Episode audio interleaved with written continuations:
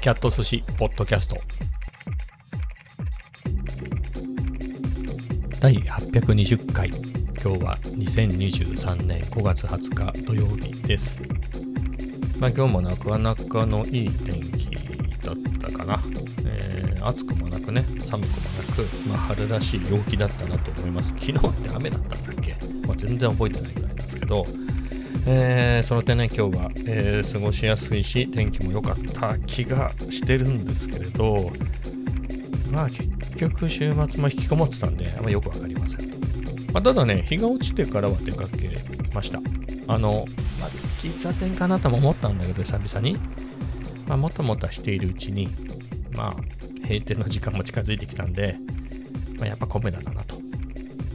いうことで、夕方ね、コメダに行ったんですけれど、その時天気がどうだったかなっていうのはね、雨が降ったりっていうのは全然ないのは覚えてるけれど、まあまだ明るいうちだったけど、なんか晴れてたとか曇りとか、まあ比較的晴れてたのかな？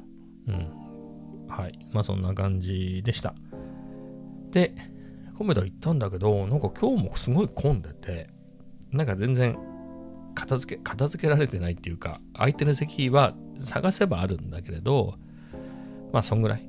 よく見たらあるかなぐらいの感じだったんで、めんどくせえなと思って。で、片付け待つのもめんどくさいし、帰ろっていうことで、今日もね、えー、コメダには行ったものの、えー、なんだろう、帰りました。はい。えー、で、もうお腹、昨日ね、昨日も牛丼食べたいなって話してたと思うんですけど、あのー、今日のね、早朝も、すごい牛丼食べたいなと思ってて、で、朝のうちに早朝ね、24時間やってるから。だこの辺で24時間やってるお店といえば、牛丼屋とジム。僕が通ってるジム。この2つしか24時間やってるのはないんだから。本当に。ね、貴重な。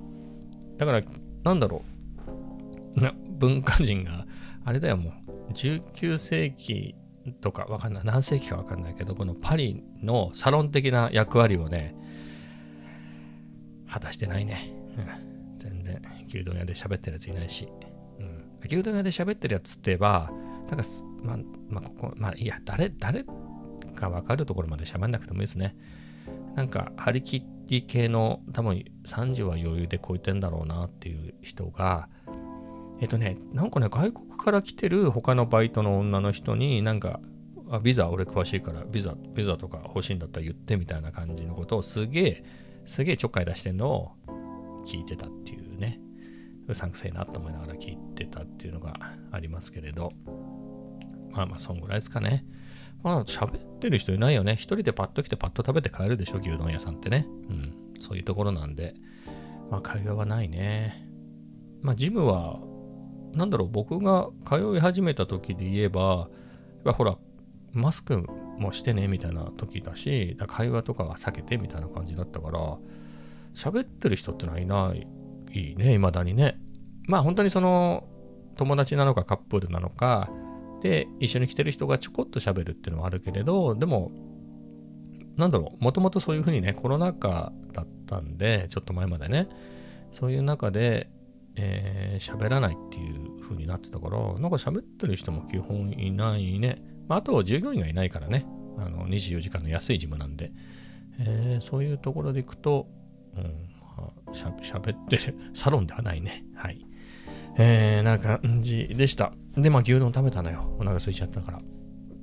いやこう、ここ2日ね、食べたいなと思ってた牛丼を食べれて、ハッピーだね。ハッピーだったんだけど、なんかいくらなんでも、牛牛が少ねえなと思って。あのカスタム、カスタマイズで、梅雨なしね。やっぱり塩分控えないと。梅雨なんか、梅雨だくとか論外ですよ。もう梅雨なしね。時代は梅雨なし。梅雨なしでネギだく、えー、にしてるんだけれど、まあ、ネギもあんまりだくってる雰囲気がない上に、あのー、牛丼の牛ね、牛は少ないね。うん、別に並盛りだからバランス的に結構ちょっと牛の方が多いか、牛の方が多いっつったらあれだけど、そんなに牛が足りなくなる感じもないんだけれど、あれなんじゃない？僕みたくその梅雨抜きにしない人にとっては、また梅雨でごまかすみたいな、ね、梅雨が、梅雨の味でごまかすみたいな感じになっちゃうのかね。もうちょっと牛あってもいいんじゃないかなと思うんだけれど、うん。まあ、あれはあれでね、美味しいんでいいかなと。あれ、どうなんだろうね。僕が言ってるのは好きやなんだけれど、吉野家はもうちょっと違うかもね。で、吉野家ちょもうちょっと高いよね。もうちょっと高いから、吉野家だと、もうちょっと多かったりするかもしんないね。うん。ちょっと今度、でもね、吉野家行くと、あの、すき家では本当に並盛りにしかしないのね。ノーマルの牛丼の並盛りのさっきのカスタムね。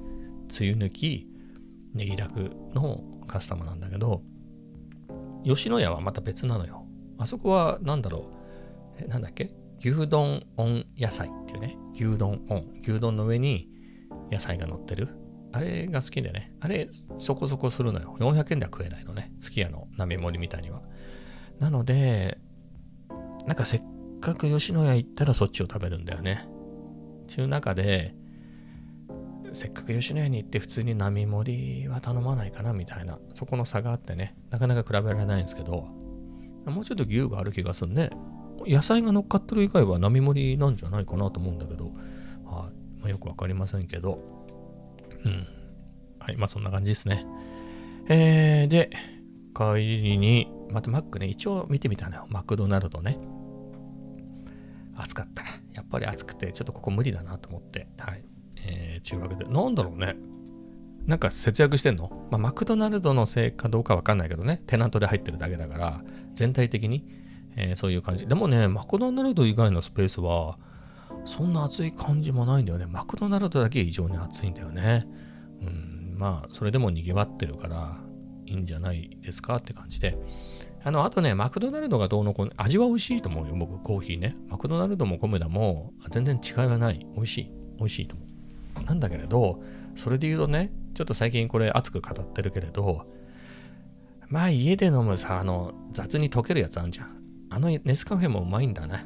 うん。あれでも美味しいから、ラテ系はね、それでいっちゃうと。で、なんか前は、そのカフェに行った時にね、ちょっとコロナ禍でやっぱり運動不足になりがちだから遠くのカフェまで行って、そこでコーヒーを飲むと。それを楽しみにするから家ではコーヒーを飲まないみたいな、え、のをやってたんだけど、最近はもう別にそんなこともしてなくて家で普通にね、そのインスタントの飲んでるから、えー、なんだろう。このコンディション、あ、ちょっとここの店暑いなみたいなコンディションで、そうまでしてコーヒー飲まなくても、味は一緒だからなと思って家で飲んでもねって考えると、まあここまで出てきて散歩できたし、良いかなと思って、そんな感じでね、えー、まあ結局カフェまで行ったけど、帰ってくるっていうのは結構増えましたね。もうそこはうるさいよ。まあ、別にお店の人にうるさいことは言わないですよ。あの、入るか入らないかがうるさいっていうね、最近は。こんなに混んでんだったら別にいいかなとか、あの席空いてないならいいかな。別に入ってから、あの席にしてくれなきゃ嫌だみたいなことは言わないですよ。パッと見て、なんか良さげな席がないかな。じゃあいいです、みたいなね。いいです、もう言わずにね。もう、ちょっと覗いて、あ、なんか空いてなさそうだから別に入らないでおこうとか、まあそんな感じでね。えー、だね。前はせっかく来たから飲んでこうみたいなのがあったけど、もうそれはないね。うん。味はネスカフェと一緒だから、はっきり言って。うん。ネス、いや、それはね、ディスってるんじゃないんで。ネスカフェがうまいって言ってんのよ。ネスカフェが。うん。俺が入れるネスカフェがうまいっていうことを言ってるだけなんで、そこは気をつけてほしいんですけど、うん、まあそんな感じですね。はい。ゴールドブレンドね。でもね、ちょっともうちょっとでゴールドブレンド飲み終わるんで、あの、水でも溶けるエクセラね。ネクサカネスカフェエクセラ。ネスカフェの底辺、一番安いやつ。あれ買ったんで、あの、久々ね、ネスカフェエクセラを飲むのを楽しみにしております。まあそんな感じですね。カフェはね、そんな感じで、だったのよ。だから今日はね、行ったんだ。カフェ行った2、まあ俺の中でマックはカフェだから、あの、あとトトールも覗いたんですけど、トトールいつも混んでるんでね、うん、3軒カフェもあったんです。空いてなかったっつうだけで、席がね。えー、な感じで、まあ仕方がないんで、もうだんだん、ほら、季節になってきたんでね、何の季節って虫が飛んでくるじゃない。あの、蚊とか、そういう季節になったんで、アースのマットね、あの、愛用してるんですよ。アースのマット。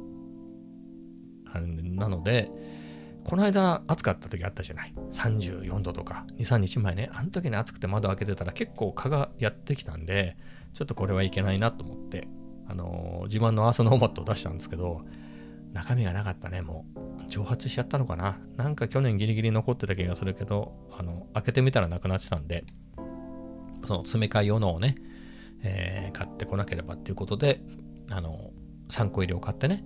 あと、それは2つあるのね、うちに。2つあるんだけれど、マシンね、マシン、本体2つあるんだけれど、部屋は3つあるのね。で、息子の部屋用のがないなってのは思ってたんで、あ、じゃあもうせっかくだから、息子の部屋用も買おうと思って。あのー、黒い豚ちゃんの形したアースのマットのね、電気のやつ。それが可愛いんだ。それ、うち2つ持ってるんですけど、3個目買い足したんで3匹になって。いや、非常に良いですよ、これ。まあ、機能的には一緒だけどね、別にプレミアムな感じでもないよ。あの、60日用のあの、カドリッジが1個ついてきて、その本体セットで980円とかだから、まあ、あの、駅高いからね、あの、どっちが本体かっつったら、まあね、プリンターなんかと一緒で、あの、替えのアースのマットで儲けるビジネスモデルだと思うんでね。うん。そりゃそうだよね。あれをアースのやつを買うのか、緊張のなのか、フマキラーなのかわかんないですけど、他のメーカーの買われ、どっちを買われちゃうかによって、だってさ、アースノーマットを買ってさ、セットで買って、その次に切れた時に、フマキラーに買い替えないよね、よっぽどの嫌なことがなければ。って考えると、それ買わせたら、ね、ずっとそれ、買いのね、交換用のあれを買ってくれるわけだから、しかもうちみたくその、増えちゃって3つになっちゃったからね、あの、カトリキが。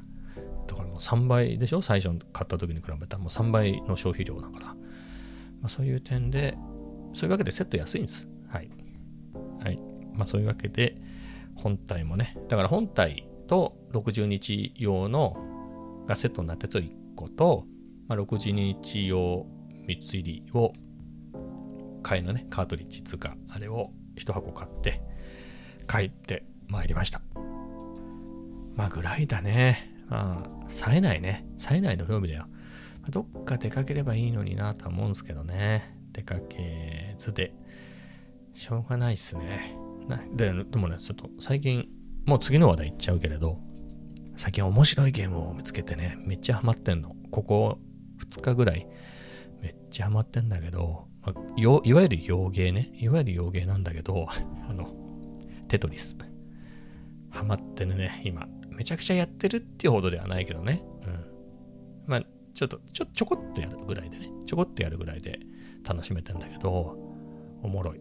その、任天堂スイッチオンラインで、あの、特典でね、つくあのプレイできるゲームボーイ用のテトリス。あれが面白いんだよね。うん。本当にいいね。だちょっとテトリスやっちゃったらやっぱりゼルダとか、ちょっと子供っぽくてできないよね。だってテトリスだよ。なんかパズ、賢そうじゃん。音楽もなんかロシアっぽい音楽。今話題のロシアっぽい音楽だし、ね、歴史があるからさ、あ、でも歴史はゼルダもあるか。ね、ゼルダも歴史は同じぐらいあるね。そこはイーブンってことで。まあなんですけれど、なんか魔法魔法だとか言ってんだ。魔法だとかさ、剣とか魔法とか言ってるのに比べたら、やっぱりそのブロックがくるくる回って、回転させてはめてくっていうさ、やっぱこっちの方がいいよね。うん。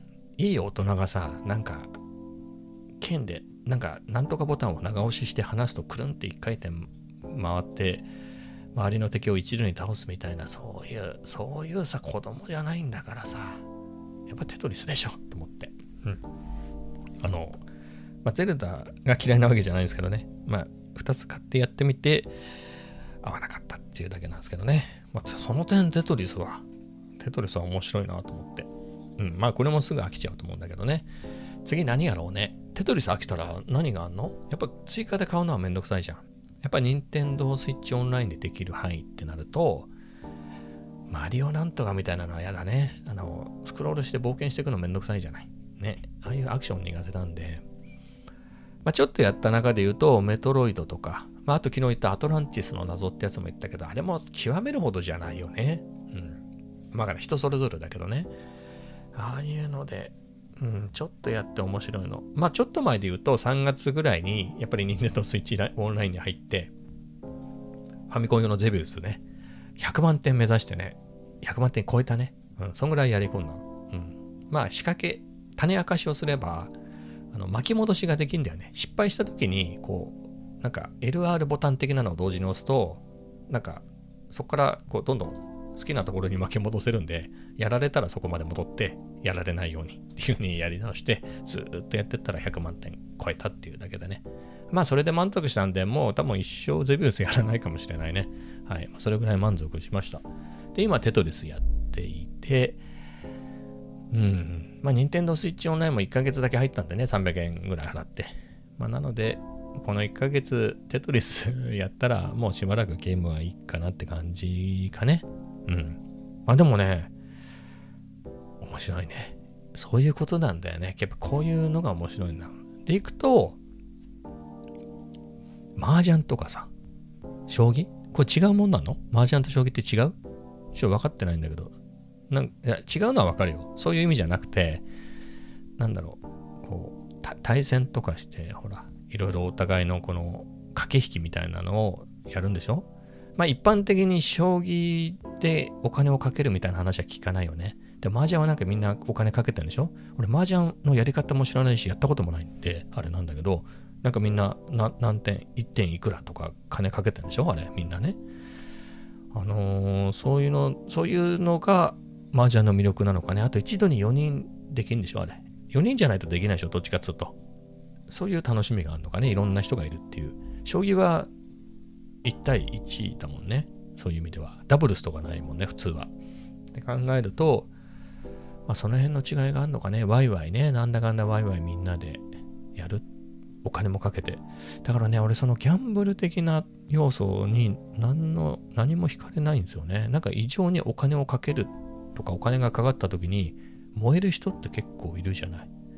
じゃあもういちいちさ、じゃあみんなでボーリングやろうよっつって、じゃあ勝ったチームはただみたいなわけわかんないことを言ってみたり、えーみたいな。え、それ、それで面白いんだみたいなのがね、逆にびっくりなんだけど、でもそういう人種は結構いるんだよね。はい、まあそんな感じなんですけれど、俺は一切ギャンブルがなくても楽しめるタイプなんで、そういう観点で、将棋もね、あんまりルール分かってるような分かってないような感じなの。だからそういうのを、だから強い必要はないのよ。だめちゃめちゃ強いやつあるじゃん、きっと。今のやつなんかすごい賢いんでしょ？将棋のソフトも。普通の人は勝てないみたいなモードもあると思うんだよ。で俺はその、ゲームボーイに将棋があるのか知らないけど、あったとしたら、俺はそれにも勝てない自信があるの。もっと言うと、オセロでも勝てない自信があるから、結構楽しめると思うのね、その辺のシンプルなやつでも、結構いけちゃうなと思うと、将棋なんかいいかもね。でもね、見た感じ将棋なかったね。でも麻雀はあったの。100万っていうゲームがあったのよ、ゲームボーイの。でもさ、その、俺そもそも麻雀のルールがわかんないから、やりようがないんだよね。うん。うん。なので、あれ、ゲームボーイで、やった楽しめんのかね。とそこが疑問ですね。そこで言うと何だろうね。別にゲームボーイの、ゲームボーイじゃないや、任天堂スイッチオンラインね。ちょっと見てみよう。スイッチオンラインは別に、えっと、それしかないわけじゃないのね。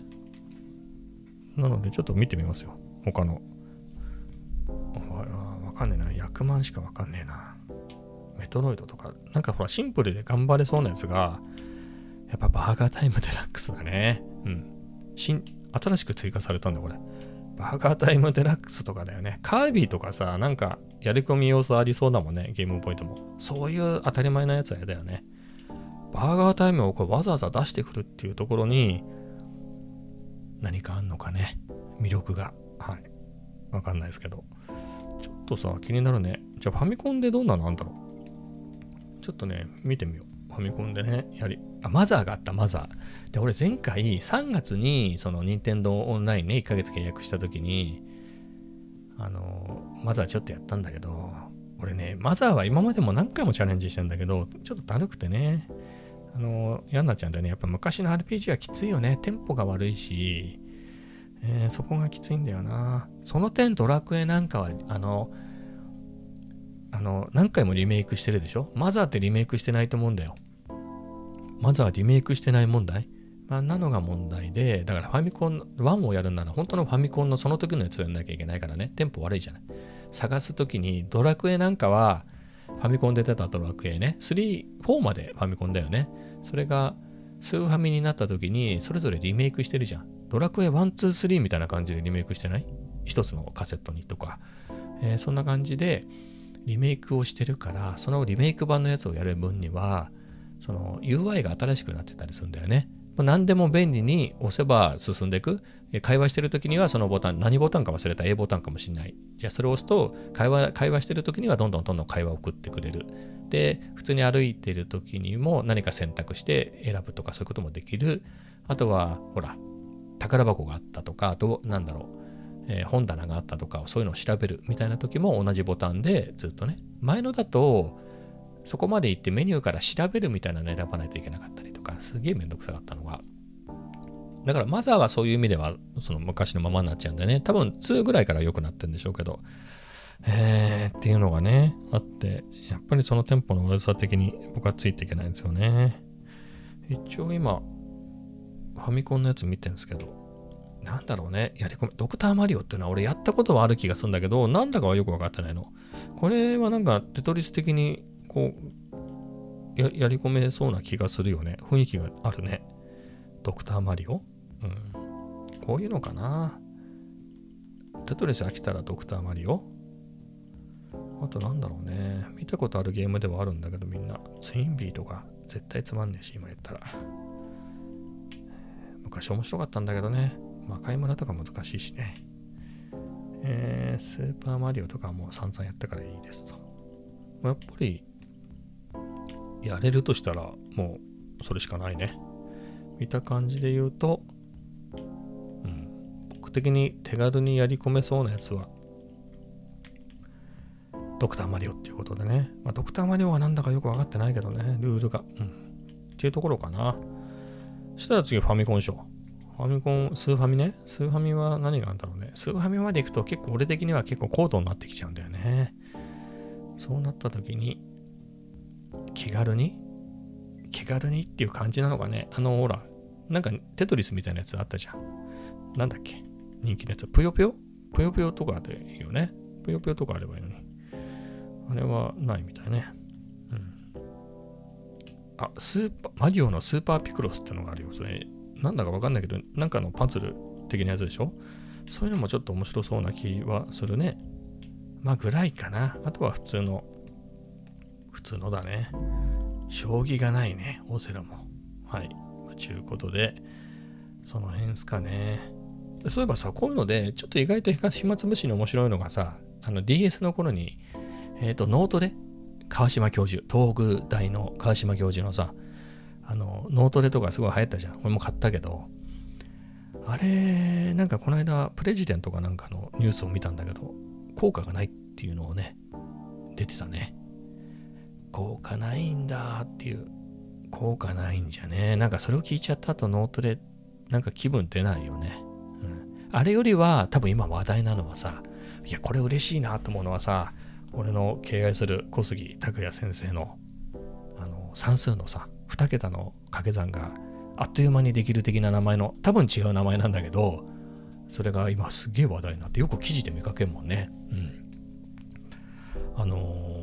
いい本だと思いますよいやでもすっごい人気で結構何万部も売れてるみたいな感じでね、えー、評判なんだよね小杉拓也ねみんな小杉拓也もう小杉拓也で出てくるもん、アマゾンもさすがに。あ、小学生がたった1日で 19×19 まで暗算できる本。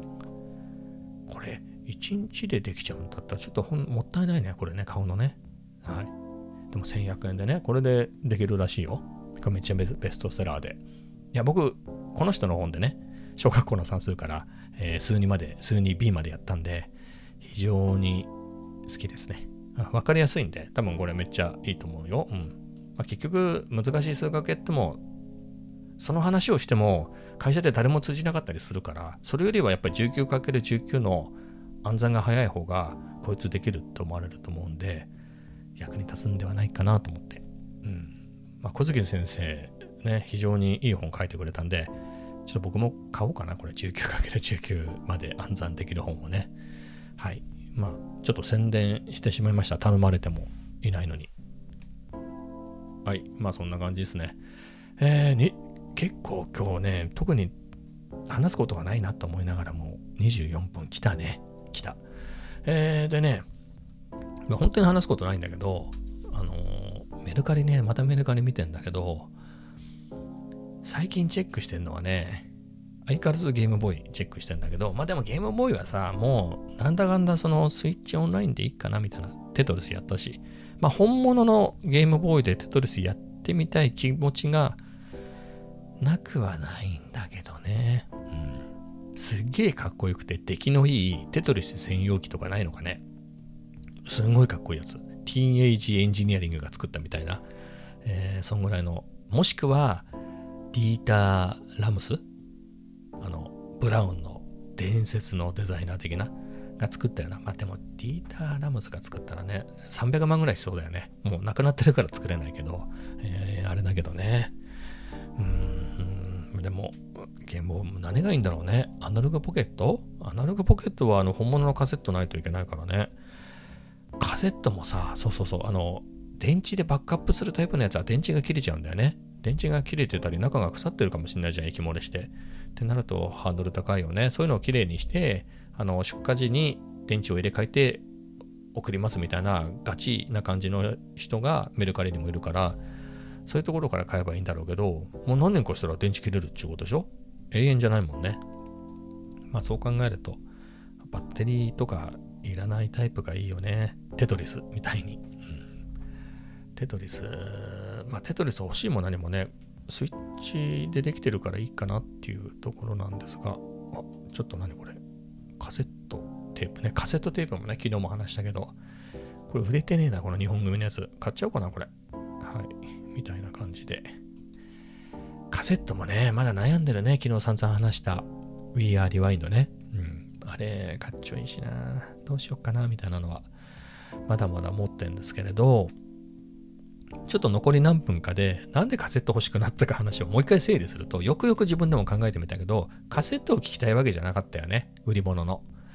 えー、じゃなくて、自分がね、えー、作った、え、YouTube 用の BGM ね。それせっかく自分で作ったから、それカセットで聞いたらエモいじゃんっていうのがスタートだったわけね。よくよく思い、今思い出した。今思い出しました。僕も喋りながら。って考えると、うん。まあ、より、まあ、カセット買うのも結構だけど、うん、その肝心の BGM を作れ、もっと作れっていう感じだね。で、BGM を作った、作るってことは、BGM は BGM だからさ、それ、バックグラウンドでしょ？動画がないとバックグラウンドって流せないからね。まあ、その動画も作らねばなと思いつつ、まあしばらくいいかなって感じかね。5月2本ぐらい出したんじゃない？もう1本かな。5月何本出したんだろう僕動画。あんまり出してないと4月2本なのは覚えてんだ。5月は、えー、5月2本かな。ゴールデンウィーク明けに出してる？ああ、5月3日と16日だから2本もう出してんね。もう2本出してたら今月はいいでしょって気持ちもあるんだけど、あと9日、あれ ?5 月って31日まででしたっけね。ってことは、あとは、え、10日、10日ぐらいあるんで、もう1本ぐらい作るべきかね。はい。みたいなことも思ったんですけど、そんなにいいかなみたいななんだよね。うん。動画も、うん、そんなに張り切ってやらなくてもいいかなと思ってるんで、まあ、どんどんどんどんちょっと腕が鈍っていくかなっていう。だからいろんなあんなこともできるようになりたいみたいなのは、ね、ずっとあったんだけど、まあ結構やったかなみたいな感じだね。まあもういいでしょ。仕事でもあまりやらなくなったし、他のね。新たな趣味が来たらこれ一気にそっちにシフトしちゃうともうね、結構カメラ高く売れるから、えー、そうするとね、ドバッとこう、やっぱりその新しい趣味って、で、初めいろんなことね、わかんないことだらけで、いろいろお金使ったりするから、まあそれこそさ、だってカメラとか全部売ったら MPC-X のスペシャルエディション買えちゃうからね、あのレトロカラーのめっちゃかっこいいやつ。しかもメモリとか増えてんでしょ？増えたから何かっていうの？は俺は全然わかんないんだけど、使い方がさ。あれも、あ、でもあれ結構いくらだから30万ぐらいすんじゃなかったかな？ね、そこ、ちょっとさ、さすがにその勇気ないよね。MPC、MPC-X? ちょっとサウンドハウスで、ね、俺たちのサウンドハウスでちょっとチェックしよう。MPC-X スペシャルエディションっていくらなんだろう？来た。32万。だこれが高く感じるのもおかしくない？だってめっちゃかっこいいじゃん。MPCX のスペシャルエディションってさ。もう全然これをこれとコーヒーを取っただけでもいいね。俺、俺のインスタだったら100絶対行く。MPCX スペシャルエディションね。行くもん。でもこれ、ちょっと待って、これ、MPCX とスペシャルエディションってすげえ差があるんだね。え、ちょっと待って待って、ちょっとよく余計わかんなくなっちゃった。スペシャルエディションがベストセラーってことは、これ結構前からあんの？あ、お取り寄せか。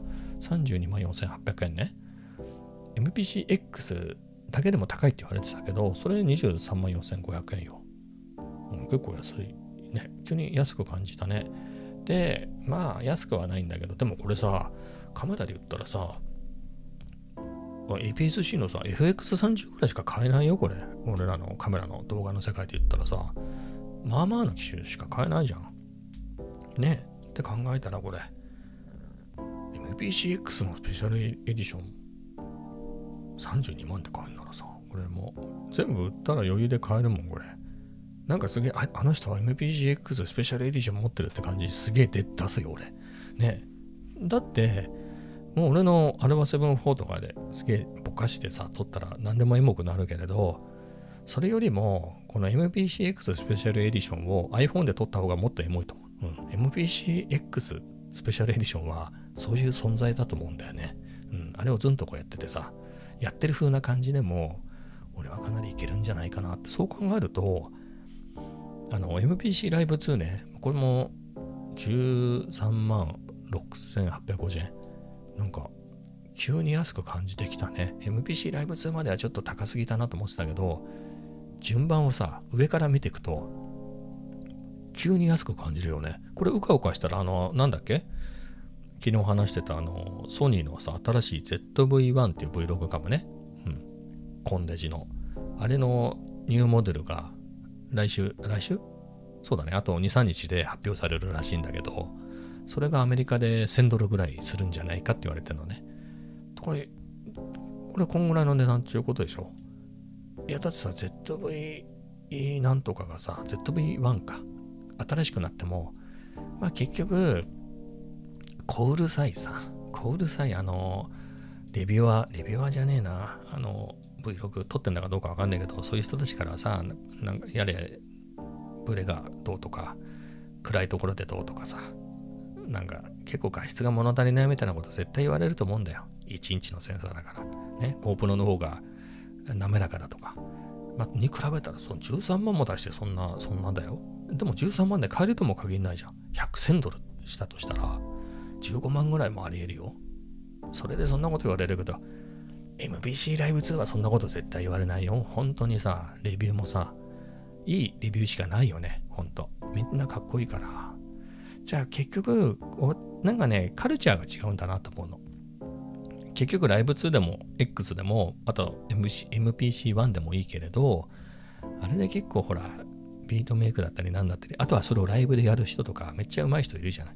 あれを見せつけられてしまった後に、MPC ライブ2はここがいまいちなんだよねって言っても説得力がないよね。めっちゃかっこよくできてる人いるじゃん。まあ、そういうのを比べちゃうと、カメラの方はなんかやれ、ノイズが出たとか、手ぶれがぐにゃぐにゃするとか、手ぶれが効かねえとか、あの、色が気に入らないみたいなことをね、そういうこと言えるんだけど、まあ、そこのカルチャーの違いはあるかもしんないよね。うん。だってさ、大御所、大御所っつっていいのかわかんないけどさ、コーニーさんとかが MPC 最高ですねって言っちゃったらさ、これ、誰がそんなボロクソ言えんのみたいな、えー、感じだよね。このタッチの感じすごくいいっすね、みたいな。うん。スタジオ2でもすごいタッチは MPC1 と一緒で、僕はむしろライブ2よりこっちの方がいいですね、みたいなことを言われちゃったらさ、2万円のパッドだってそうそうバカにはできなくなっちゃうからね。うん、まあ、そこが良いね。まあ、あと見た目がかっこいいっていうね。まあ見た目に関してはカメラでかっこいいって言い切れるのはまあ正直まあライカの M 型ぐらいじゃないの？正直なところねうん許せるかなっていうのはいっぱいあるけど本当にかっこいいなって思うのは M 型ライカだねまあ時点で Q2、時点で Q Q2 だね。あと、ライカの TT みたいななかった KPSC の。あれも結構かっこよかったよね。TL T なんとかってのもあれもまあまあかっこよかったけど、うん、まあ抜群にかっこいいっていうのは、まあ、M 型だね。うん、M 型ライカが抜群に良くて。うん。かなそんぐらいですかね。まあ、それに似てるからっていう理由で、富士は結構いいね。富士はいいけどね。まあ、あとはどれも一緒でしょう。結構、その、ちょっといけてない感じが魅力かもしれないね。キャノンもニコンもソニーも。その中で言うと、強いて言うと、キャノンは結構好きだね。キャノンのデザインはね。うん。あれは、まあ、それで選ぶかってことはないけれど、まあ、やっぱり、ソニーの前キャノン10ヶ月ぐらい使ったんだけど、お格好は好きだった。でも一般的にかっこいいって言われるカメラではないと思うけど、いや、僕は結構、うん、めでたね、めでたね。うん、結構好きだったね。うん、EOSRP よかった。アルファ、まあソニーは、どうどうなんでしょうね。悪くはないよね。だってソニーってそういう見た目めっちゃ気にする会社じゃないですか。なので悪くはないなとは思うけどね。ソニーって書いてあるのも別に嫌ではないですよ。あそこを隠す人もいるけどね。うん。いいんじゃないですか。ソニーだから。はい。めっちゃ儲かってるみたいだし。あれもプレステとかあれソニーって隠す人いないよね。なんかカメラの人ってなんかああいうの隠すとかっこいいみたいな謎のカルチャーがあってね。ライカだったら T シャツまでライカ着るよ、きっと。ライカだったらひょっとしてね。うん。ライカなんて、あれ確か昔は赤バッジなかったと思うんだけどね。なんか多分金持ち向けにえ売っていくっていうふうに方針を決めたんじゃないですか？あのミノルタ頼みねミノルタソニーの前身ねミノルタだからねカメラ。デジカメ、えー、デジカメっていうかこのアルファね。アルファってミノルタのアルファから来てるんで。アルファ7が何とかって言ってますけど、えー、先祖はミノルタなんですよねカメラ部門をソニーが買ったのか上等されたのか、えー、引き受けてやってるのが今なんで、えー、なんですけどライカもえっ、と、結構経営が厳しい時代があって、あの、一眼レフなんかだと、ライカの R3 とかでしたっけ？あれもベースがミノルタっていうね。はい。まあそんな時代があったぐらいなんで、まあ今も、今はどうなの？あれかなり結構パナソニックなんですかね？えー、みたいな感じもしてるけれど、はい。まあそんな時代もあったぐらいなんだね。そういうの全然いいと思うんだけどね。まあ、かっこいい感じは確かに使ってて思わないけど、まあ、別にどれも同じじゃないの？キャノンもニコンも。まあ、富士も正直全部この一眼レフっぽい形。あのファインダーが真ん中で出張ってるやつ。あれはどれもかっこいいのないよね。正直ライカの SL でもかっこ悪いもんね。うん、まあしょうがないんじゃないですか。上が平らなやつだと、まあ、さっき言った前目型ライカ、あれが一番で。えー、さらに、まあ、Q2 もかっこいいね。あれも結構ありかなと。まあ、それに似ている、すごくよく似ている富士フィルムも当然かっこいいと。まあ、ぐらいかね。まあ、あれは 7C もまあまあ良かったね。ちょっとコテコテしてる感じはあるけど、まあ、あれはあれで結構かっこよくて、デザイン的にはいいかな。持ちにくいけどね。うん。まあ、ぐらいですかね。そういうのでいくと、まあ、富士はね、もうライカに似すぎなんで、まあ、そこがいいところだけどね。似てなかったら買わないし、俺。えー、なんですけれど、他のメーカーで言うと、ああいうのってパナソニックか。パナソニックが GX100? それ富士か。なんだっけ ?G100 みたいなやつ？ああいう上が平らなやつ出してたね。うん。でも、かなり前も出してたよね。あれ、ライカ名義で同じやつで、フォーサーズの時ね、マイクロじゃないフォーサーズの時に、なんか出してなかった？そういう結構前から見るとかっこいいやつあったよね。なかったでしたっけ？フォーサーズ？ボディね。ー、ライカ、フォーサーズボディ。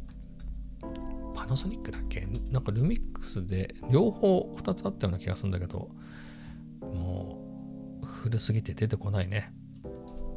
だからさ、フォーサーズって言った段階でさ、もうマイクロの方が出ちゃうよね。